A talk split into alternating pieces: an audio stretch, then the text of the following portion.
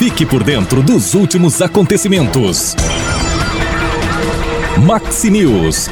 Atualizando você com a notícia. Cotações do mercado financeiro. Foi assinada nesta semana a portaria que regulamenta os novos procedimentos do INSS em relação à prova de vida dos segurados. Desde 1 de janeiro, cabe ao próprio INSS verificar se o beneficiário está vivo. Com a medida, o INSS terá 10 meses a partir da data de aniversário do beneficiário para comprovar que o titular está vivo.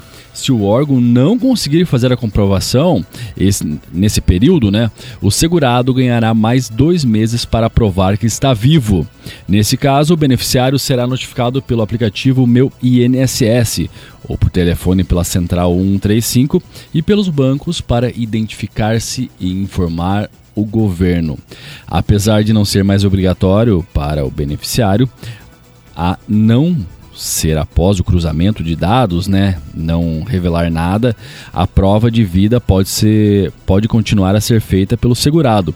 Basta ele seguir os procedimentos tradicionais, indo a uma agência bancária ou fazendo atualização do seu cadastro no meu INSS e microempreendedores individuais, microempresas e empresas de pequeno porte cadastrados no Simples Nacional podem regularizar os débitos escritos em dívida ativa na União.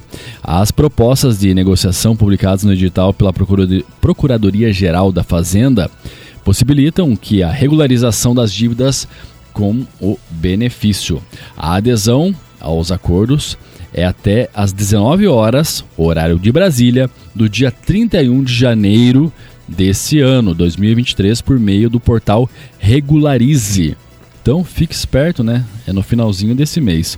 O objetivo é facilitar a permanência, o ingresso ou reingresso de contribuintes no regime especial unificado de arrecadação de tributos e contribuições, Simples Nacional.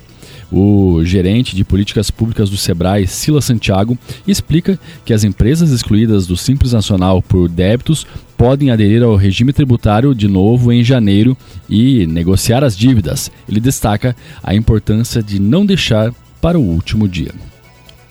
E o Bolsa Família, o antigo Auxílio Brasil de 600 reais, vai continuar sendo pago aos beneficiários. Porém, com a nova gestão algumas mudanças devem ser implantadas no programa. O governo federal já adiantou que passará o pente fino nos beneficiários do Bolsa Família para impedir que pessoas indevidas recebam o pagamento.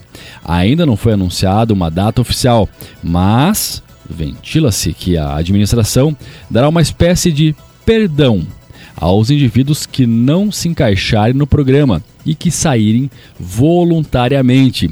Ou seja, se o segurado está inscrito de forma inadequada, pode cancelar o benefício sem ser responsabilizado.